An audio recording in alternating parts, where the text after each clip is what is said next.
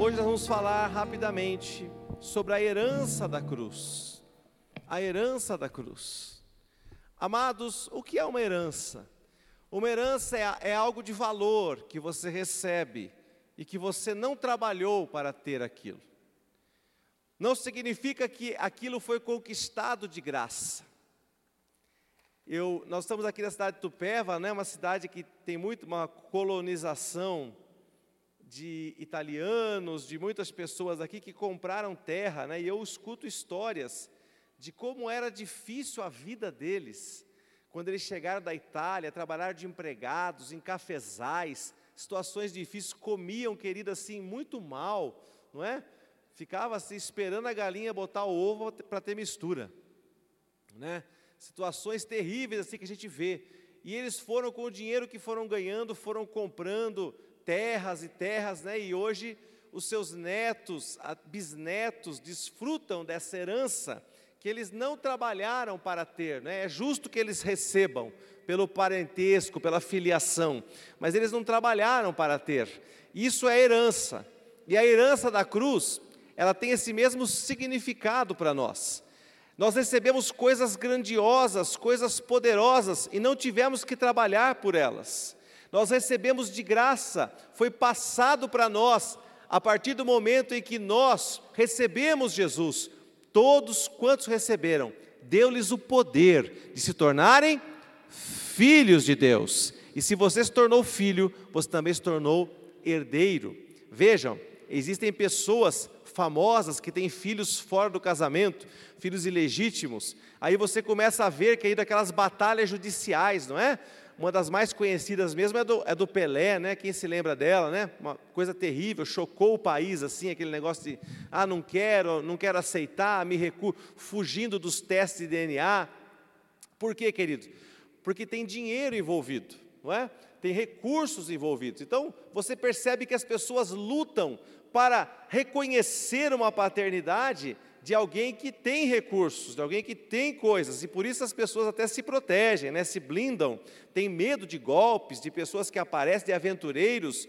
As pessoas lutam judicialmente durante anos, despendem valores enormes para ter acesso a essa herança que lhes é de direito, e nós, querido, nós não precisamos fazer nada disso, nós precisamos fazer uma coisa, a Bíblia diz: receber Jesus como nosso Senhor e Salvador. Diga amém. Aleluia. Você já recebeu Jesus como teu Senhor e Salvador, amém? Então você tem uma herança enorme que veio da cruz para você, diga glória a Deus. João capítulo 12, verso 32. Jesus disse que na cruz algo aconteceria. E quando, e eu, quando for levantado da terra, Jesus estava falando da sua crucificação. Diga bem alto junto comigo, vamos lá? Atrairei todos a mim mesmo. Ele disse que a cruz tem um poder de atração.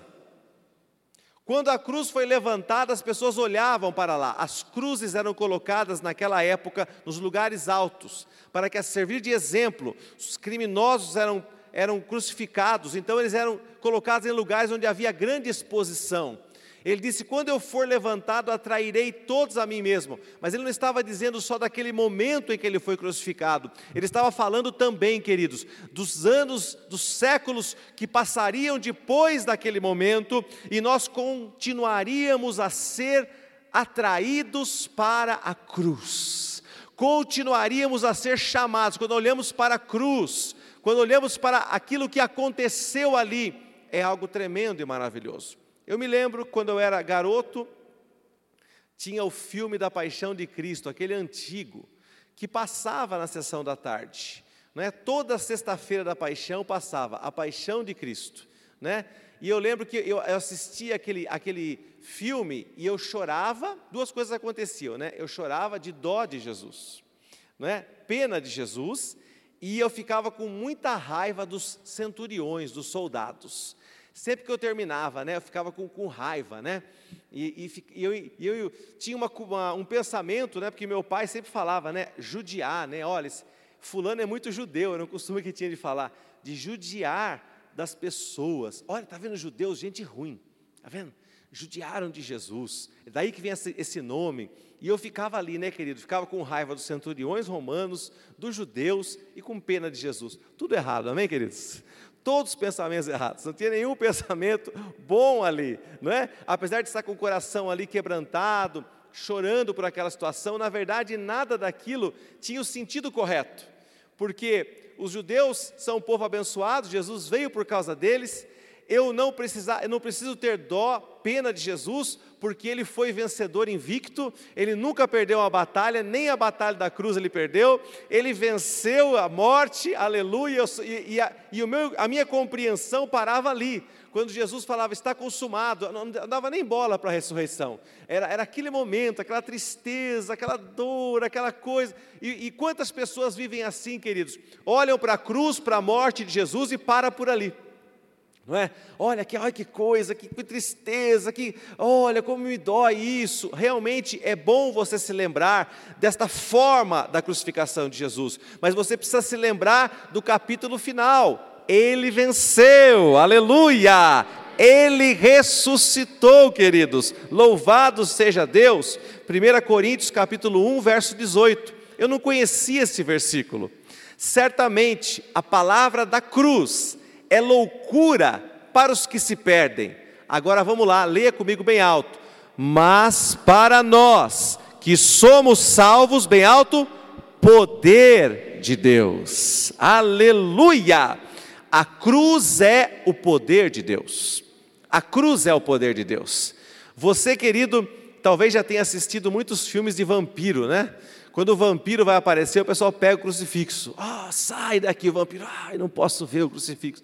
E some. Então, as pessoas associam esse poder da cruz, né? Olha, o poder da cruz é esse, não pode ver, né? O crucifixo. Não, querido. Não é este poder da cruz. Não é o poder do objeto cruz é o poder daquilo que aconteceu na cruz, das coisas que se realizaram, que se consumaram na cruz. Aí está o verdadeiro poder de Deus, naquilo que aconteceu, querido. Quando ele disse está consumado, ele liberou todas as coisas que o povo de Israel experimentou por três anos e meio. Três anos e meio, o Senhor Jesus andou pelo mundo, pelas, pelas terras ali de Jerusalém, de Israel, curando os enfermos, libertando os cativos, dando vistas aos cegos, anunciando o ano aceitável do Senhor. Queridos, mas aquelas pessoas, elas foram grandemente privilegiadas, porque elas passaram aquele tempo, querido, vendo o próprio Senhor Jesus. Você não imaginou isso? O próprio Senhor Jesus passando perto da sua casa. E, e olha, o mestre vai passar hoje por aqui. Talvez você fosse como eu, saísse correndo para ver Jesus, para olhar para Ele, para ouvir Suas palavras, ou até mesmo para receber uma oração, toque poderoso dEle. Mas, queridos, quando Jesus morreu na cruz, aquele ministério dele terreno, ele terminou cessou aquele tempo onde o Jesus de carne e osso estava andando sobre a terra. E agora, o que, que nós fazemos? Não tem mais esse Jesus que nós podemos olhar, esse Jesus que nós podemos tocar, queridos. O que acontece daí por diante? E meus amados, é esse entendimento que nós precisamos ter, saber que aquilo que aconteceu na cruz continua ecoando. A cruz, queridos, é como se ela fosse. É, eu, eu passo na estrada e tem a, a sede da Sky, não é? numa, numa estrada lá que vai para Mogi Mirim, a sede da Sky, e, e são antenas enormes. Aquelas antenas, elas estão jogando, pegando o sinal do satélite, transmitindo, enfim, recebendo e transmitindo. São várias antenas que elas mudam de posição. É até bonito de ver, né? Parece coisa de filme mesmo, antenas enormes, não é que pegam via satélite. Quando você olha aquilo lá, o que, que é, queridos? Elas, elas têm o poder de transmitir uma mensagem, transmitir um sinal de TV. A cruz, queridos, guardadas as grandíssimas proporções, ela é a mesma coisa, ela continua irradiando um sinal poderoso, ela irradia um sinal poderoso daquilo que aconteceu na cruz do Calvário. Quantos creem que há um sinal ainda poderoso no céu e na terra daquilo que aconteceu na cruz? Diga amém, Jesus. Aleluia. ainda continua acontecendo, queridos. Continua acontecendo. Glória a Deus pela cruz. O que aconteceu pela cruz? Na cruz. Lá nós recebemos, queridos, através de Jesus Cristo, seu sacrifício, a capacidade de amar pessoas difíceis. A capacidade de amar pessoas complicadas. Jesus tinha várias pessoas complicadas no seu ministério, sim ou não? Pedro era uma delas. Meu Deus, como aquele cara ele, é, ele era bipolar, não é?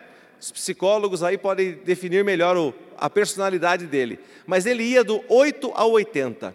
Não é? Umas vezes ele estava ali em baixa, outra vez ele estava, queridos, completamente tomado, enfim, pela presença de Deus, é, falando coisas que eram revelações puras do Senhor, e meus amados, depois ele decaía, não é? Ele fazia coisas erradas, ele cortava a orelha do servo, do sumo sacerdote, ele fazia coisas, queridos, que ele não deveria fazer, mas ele, ele, era, ele era essa pessoa.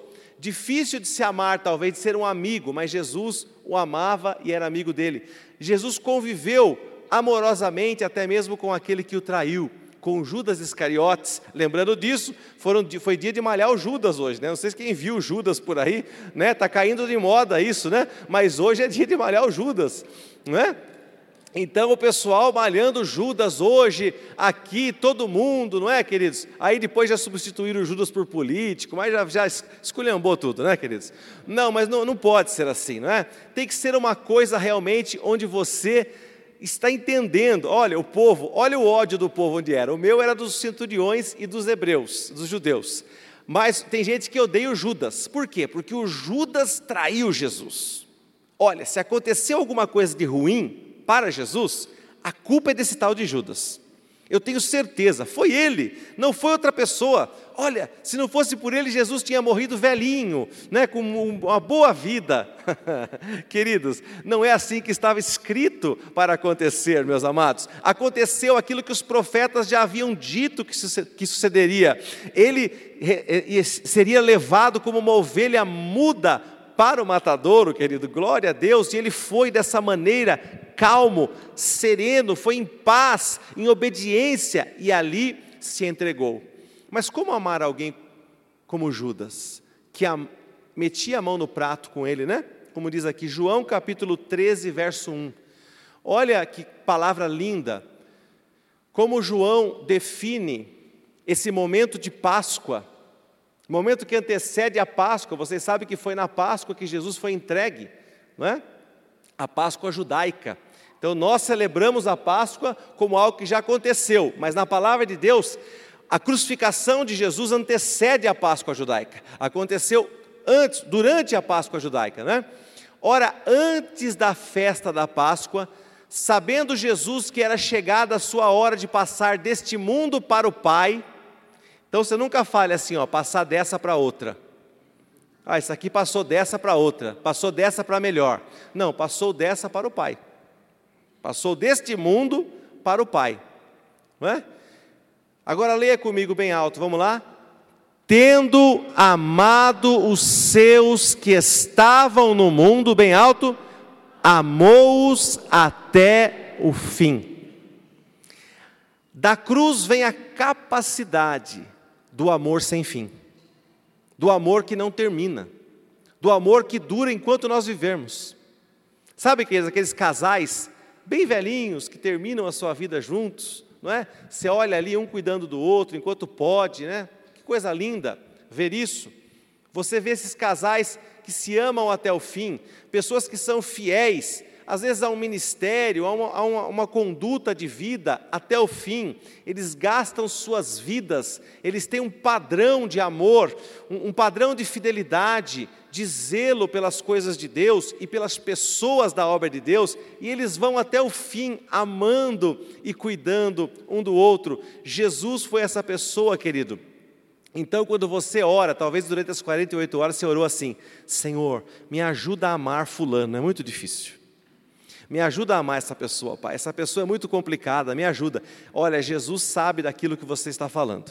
Jesus sabe o que você está pedindo, porque se tem alguém que teve a capacidade de amar quem não merecia, de amar pessoas complicadas, esse alguém foi Jesus. Então, se você nessa noite se identifique com essa palavra. Eu tenho dificuldade de amar determinadas pessoas. Você pode fazer essa oração porque Jesus te entende e da cruz vem a capacidade. Porque da cruz, queridos, vem uma capacidade de amar todas as pessoas que nós não não tente entender. Tem uma coisa que você não pode tentar fazer: entender o amor de Deus. Porque a Bíblia diz que ele ultrapassa todo o entendimento. Então você não pode falar, é, mas, mas e aquele bandido? É, mas e o Hitler? Ah, mas e o, o Stalin? Ah, mas querido, para de viajar. Para de viajar. Tem coisa que você tem que fazer igual as pessoas dizem no popular: entrega para Deus. Entrega para Ele. Entendeu? Você não tem que ficar pensando o que Deus vai fazer do personagem A, do personagem B. Você tem que se preocupar com a sua vida, com a sua própria vida. Como é que Deus pode amar uma pessoa como eu? Eu não merecia. Eu não era uma pessoa amável. Olha, queridos, às vezes, você dentro do seu casamento, você é uma pessoa que pode dizer assim: Olha, eu não casaria comigo mesmo. Não daria certo. Não é verdade? Não, não ia rolar. Não ia dar. Eu sou uma pessoa muito complicada, não é? Para conviver. Se do outro lado tivesse um Fernando, não ia dar certo. Não é? Talvez você seja essa pessoa que diz a mesma coisa. Olha, se tivesse uma outra pessoa igual a você na sua frente, você talvez não amasse. Mas Deus tem a capacidade de amar pessoas complicadas, a capacidade de amar pessoas difíceis, isso é lindo, querido, porque na cruz Deus não fez acepção de pessoas. Sabe, queridos, Deus não coloca em compartimentos, em caixinhas. Ó oh, Deus que morreu pela tribo desconhecida da Amazônia que tem 16 pessoas. Não, querido. Ah, porque Deus estava ali ah, orando pelo, amando os esquimós e morrendo por ele. Ah, porque Deus. Não, querido. Deus, Deus não trabalha com cor de pele, com cor dos com língua. A Bíblia diz de toda tribo, povo, língua, raça, nação, já coloca todos esses atributos para poder englobar todo tipo de gente. E isso é lindo. Quando nós olhamos Deus amando através de Jesus todo tipo de pessoa, por mais complicada que ela seja, eu sei que eu posso estar ali também representado e você também. Diga glória a Deus. Diga para o irmão que está ao seu lado assim: é, porque não é tão fácil te amar, não, meu irmão.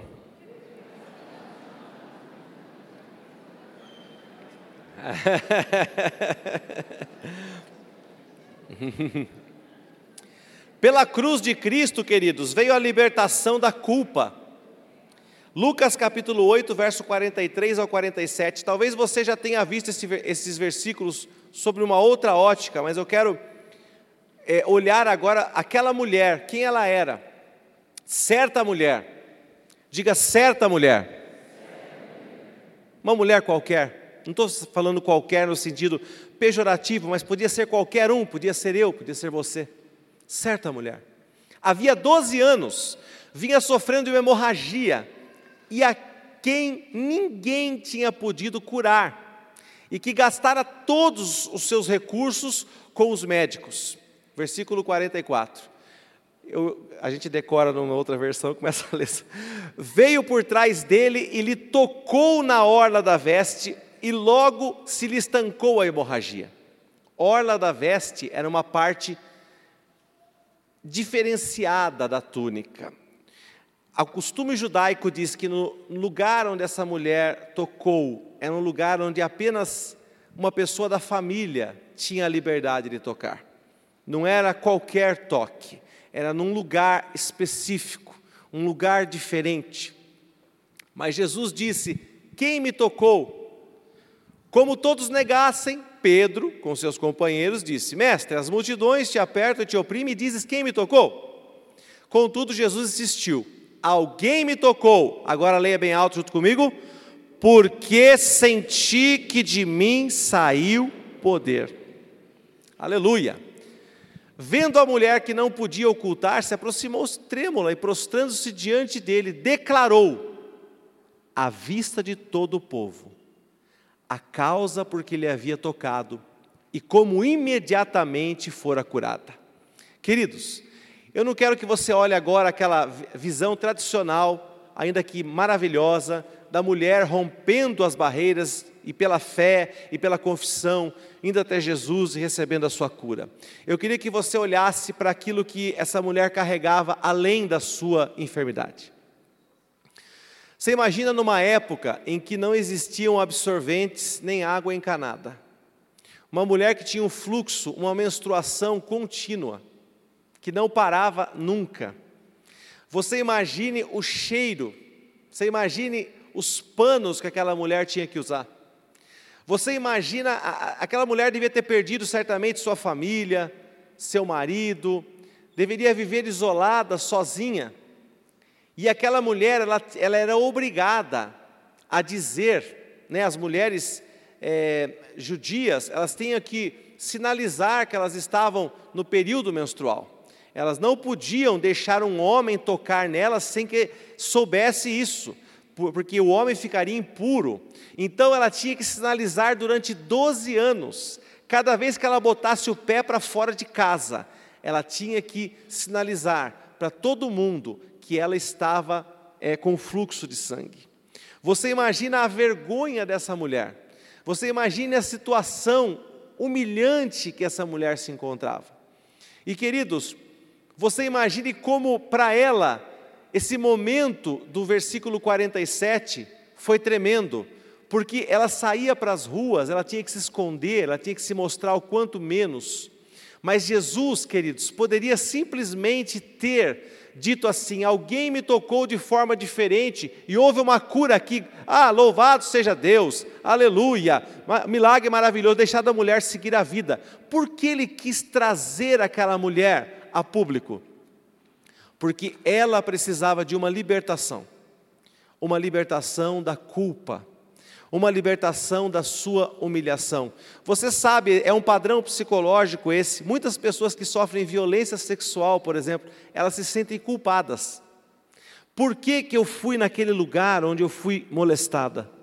Por que, que eu entrei naquela casa? Por que eu fui naquele carro? As pessoas se culpam. Elas são vítimas, mas elas se culpam elas se tornam pessoas que se martirizam por isso. Eu imagino que aquela mulher, ela se martirizava, ela dizia: por que, que eu tenho essa enfermidade?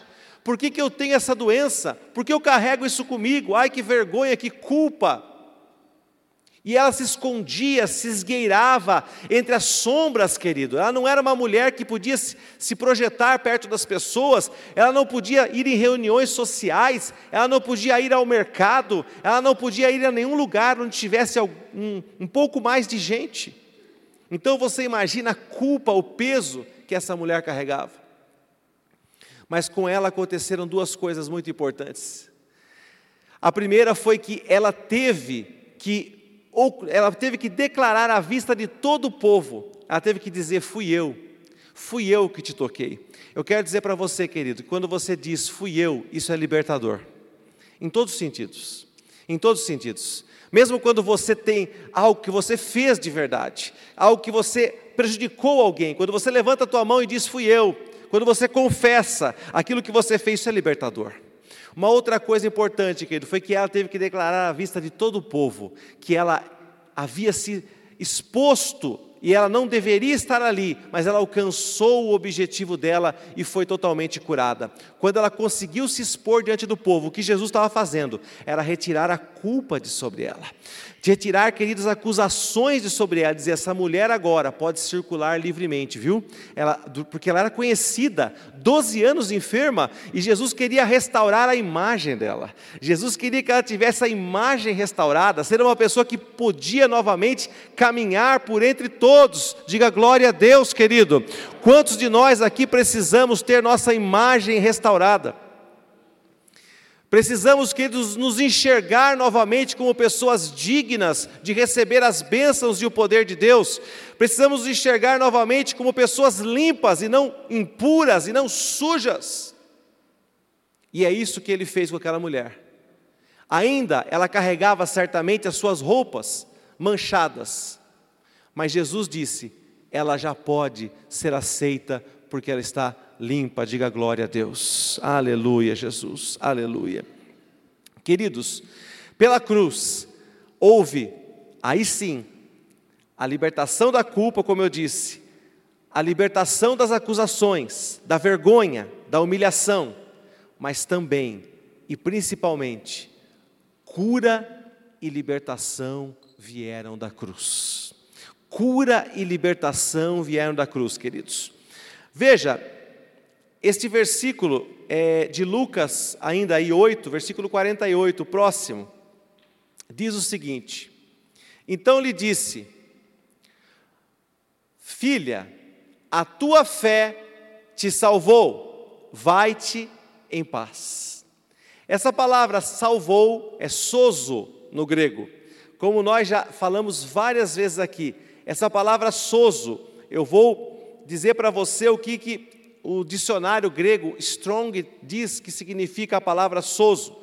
Salvação como resgate de alguém que está sofrendo, cura para o corpo de alguém que está enfermo, restaurando a saúde, libertação, proteção, remédio. Olha quanta coisa significa a palavra sozo. Então você vê a pessoa, filha, vai em paz, a tua fé sozo guardou você dessa enfermidade, tirou você dessa doença. Vai em paz, a tua fé tirou você da sua humilhação, tirou você da sua vergonha, e isso, queridos, é uma obra que só Jesus pode fazer. E também e principalmente a palavra sozo também pode ser usada por salvação da morte eterna, por vida eterna. Mas, queridos, olha que interessante a palavra sozo, como ela é completa, não é? Mateus capítulo 14, verso 30, um versículo muito conhecido. Essa palavra sozo ocorre 110 vezes no Novo Testamento, no grego original, 110 vezes. Pedro andando sobre as águas, Reparando, porém, na força do vento, teve medo e, começando a submergir, gritou: Sozo, Senhor. O grego diz isso. E começando a submergir, gritou: Sozo. Sozo é tirar você do, dos apuros, tirar você de uma situação difícil onde você se encontra. Quantos aqui precisam da sozo de Deus nessa noite? Digam amém. Quantos de vocês precisam que a mão do Senhor te tire, querido? Como tirou Pedro, ele estava afundando, tocou na mão dele, pegou a mão dele e puxou novamente. Volta, Pedro, seja restaurado, caminhe, sozo de Deus para a tua vida financeira, sozo de Deus para a tua saúde, sozo de Deus para as tuas emoções, sozo de Deus para o teu casamento. Deus não quer que você seja resgatado do seu casamento, mas que você possa liberar perdão, se consertar e viver uma nova vida a dois. Quem crê nisso, diga amém, Jesus. Deus pode fazer isso, querido. Mesmo que o vento sopre forte, sozo de Deus virá sobre a tua vida em nome de Jesus. E é por isso que nós olhamos para o texto de Isaías capítulo 53 e vemos tanta coisa acontecendo no corpo de Jesus em nosso favor. Quanta coisa acontecendo no corpo de Jesus em nosso favor. Olha para o versículo 4, Isaías 53, verso 4 Quanta coisa acontecendo no corpo de Jesus em nosso favor. Vamos ler juntos, igreja, por favor, é muito poderoso esse versículo. Vamos lá?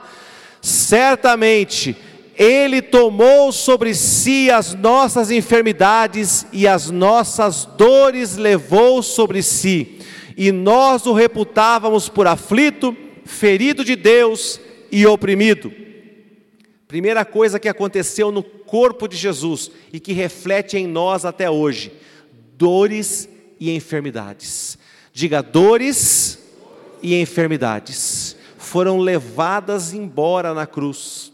Querido, a, a, Bíblia deixa claro, tanto no Antigo como no Novo Testamento, dores e aflições foram levados, enfermidades foram carregadas na, no corpo de Jesus por mim e por você. Veja, na cruz, aquilo que nós estamos lembrando nesses dias, foi um lugar onde dor e enfermidade foi levado embora. Amados, eu tenho orado nesses dias com, e pedido, sabe o que? Como eu falei a semana passada acerca do jejum, você não pode jejuar para alguém ser curado. Ah, eu estou jejuando para que o fulano seja curado. Não, porque você vai jejuar por uma coisa que Jesus já fez. Você está tá querendo o que com esse jejum? Mas nós precisamos jejuar buscando revelação divina. Senhor, eu sei que essa palavra é real, é verdadeira, eu preciso entendê-la, eu preciso que a minha fé seja ampliada, de modo que eu leia Isaías 53, verso 4, quando diz que Ele tomou sobre si as nossas enfermidades e todas as nossas dores, e Senhor, seja uma dor de cabeça, até uma doença grave, eu possa crer que tudo isso foi levado na cruz do Calvário Calvário. Quem crê diz amém, Jesus. Aleluia. Então você precisa, não precisa jejuar para que alguém seja curado, você precisa de revelação. Senhor, me revela, me mostra a tua palavra, amplifica o sentido da tua palavra. E queridos, eu quero dizer para vocês que nesses dias de jejum, a nossa sensibilidade aumentou muito, graças a Deus. Estamos sensíveis à voz do Senhor, estamos sensíveis ao toque do Senhor, aquilo que Ele quer fazer nessa noite de maneira especial. Outra coisa que foi tirada na cruz do Calvário de maneira poderosa está no versículo 5, queridos. No corpo de Jesus também, mas ele foi traspassado pelas nossas transgressões e moído pelas nossas iniquidades. O castigo que nos traz a paz estava sobre ele, e pelas suas chagas, pisaduras, fomos sarados. Aleluia! Transgressões e iniquidades, o perdão completo, total, querido, total. O escrito de dívida que era contra nós foi rasgado. Querido, eu sei que tem um inimigo, olha, que ele tem muita coisa guardada, ele tinha muita munição contra você. Ele realmente sabe tudo aquilo que nós fizemos. Eu me lembro que uma vez foi uma seita na casa do meu, do meu nono, eu estava lá, e aí passaram, é, eles passaram um filminho. Esse filminho era a vida da pessoa, Érico. E passava lá, olha você ali, ó, fazendo isso, fazendo tal coisa, pegou, a, pegou uma, uma, uma, caneta da firma e trouxe, olha, você fez isso, fez tal coisa, não sei o quê, não, não, não deu lugar para a mulher no ônibus, e tanta coisa, querido. E tem coisas mais graves que essas, obviamente, que eu não vou citar aqui. Mas tanta coisa grave, e aí eu comecei a olhar, falei, nossa, nossa, sabe quando você começa a diminuir assim? Você fala, e agora, quem poderá nos ajudar? Não é? Quem? Porque não, não tem condições de sair dessa, é, é impossível, é impossível, é tanta coisa, Senhor, olha, se colocar um filminho da minha vida aqui, eu quero sair correndo, eu não quero, eu, eu, eu vou ficar ruborizado, vermelho, é, querido, e eu tenho certeza que com você não é diferente, se falasse assim, vamos passar um filminho aqui, né, da vida do, do João, o João saia correndo, vai passar o filme da sua vida aqui no telão, tá bom? Quantos aqui sairiam correndo? Diga, eu sairia. Se passasse esse filminho da minha vida aqui no telão, eu sairia correndo. Vai passar o filme do Fernando. Oh, tchau! Eu não, eu não quero ver isso. É horrível. Agora, queridos, quem tem o poder de apagar algo assim? O poder da cruz do corpo de Jesus, traspassado pelas nossas transgressões e moído pelas nossas iniquidades. Ali na cruz, ali no seu corpo, aconteceu este grande livramento, e nós podemos hoje, queridos, viver uma vida completamente nova, completamente transformada pelo poder de Deus, por causa daquilo que Ele fez na cruz. Quantos creem, digam amém, Jesus. Aleluia. E meus amados, você precisa acreditar no poder de Deus. O grupo pode já se, se colocar aqui.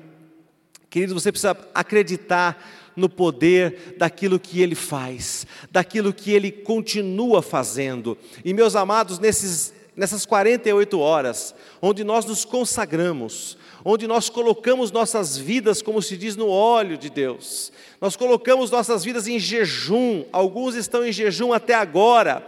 Meus amados, nós não precisamos aqui fazer nada espetacular, nós precisamos crer, porque o espetacular quem faz é Jesus. Ele é que faz a diferença nas nossas vidas e Ele nessa noite vai fazer isso em nome do Senhor Jesus. Eu quero que você feche os seus olhos agora e, querido, num, num ato de fé, agora pense em Deus. Senhor Todo-Poderoso, nessa noite eu, eu preguei a tua palavra, a tua palavra, Senhor, é poderosa para trazer sozo, salvação. E eu quero, Senhor, agora orar por pessoas que estão aqui nessa noite e ainda não te receberam como seu Senhor e Salvador. Eu quero pedir, Senhor, que a tua revelação de que eles precisam de um Salvador, precisam receber Jesus como seu Senhor e Salvador, venha forte ao coração de cada um, em nome de Jesus. Todos de olhos fechados, querido, eu quero fazer um convite nessa noite.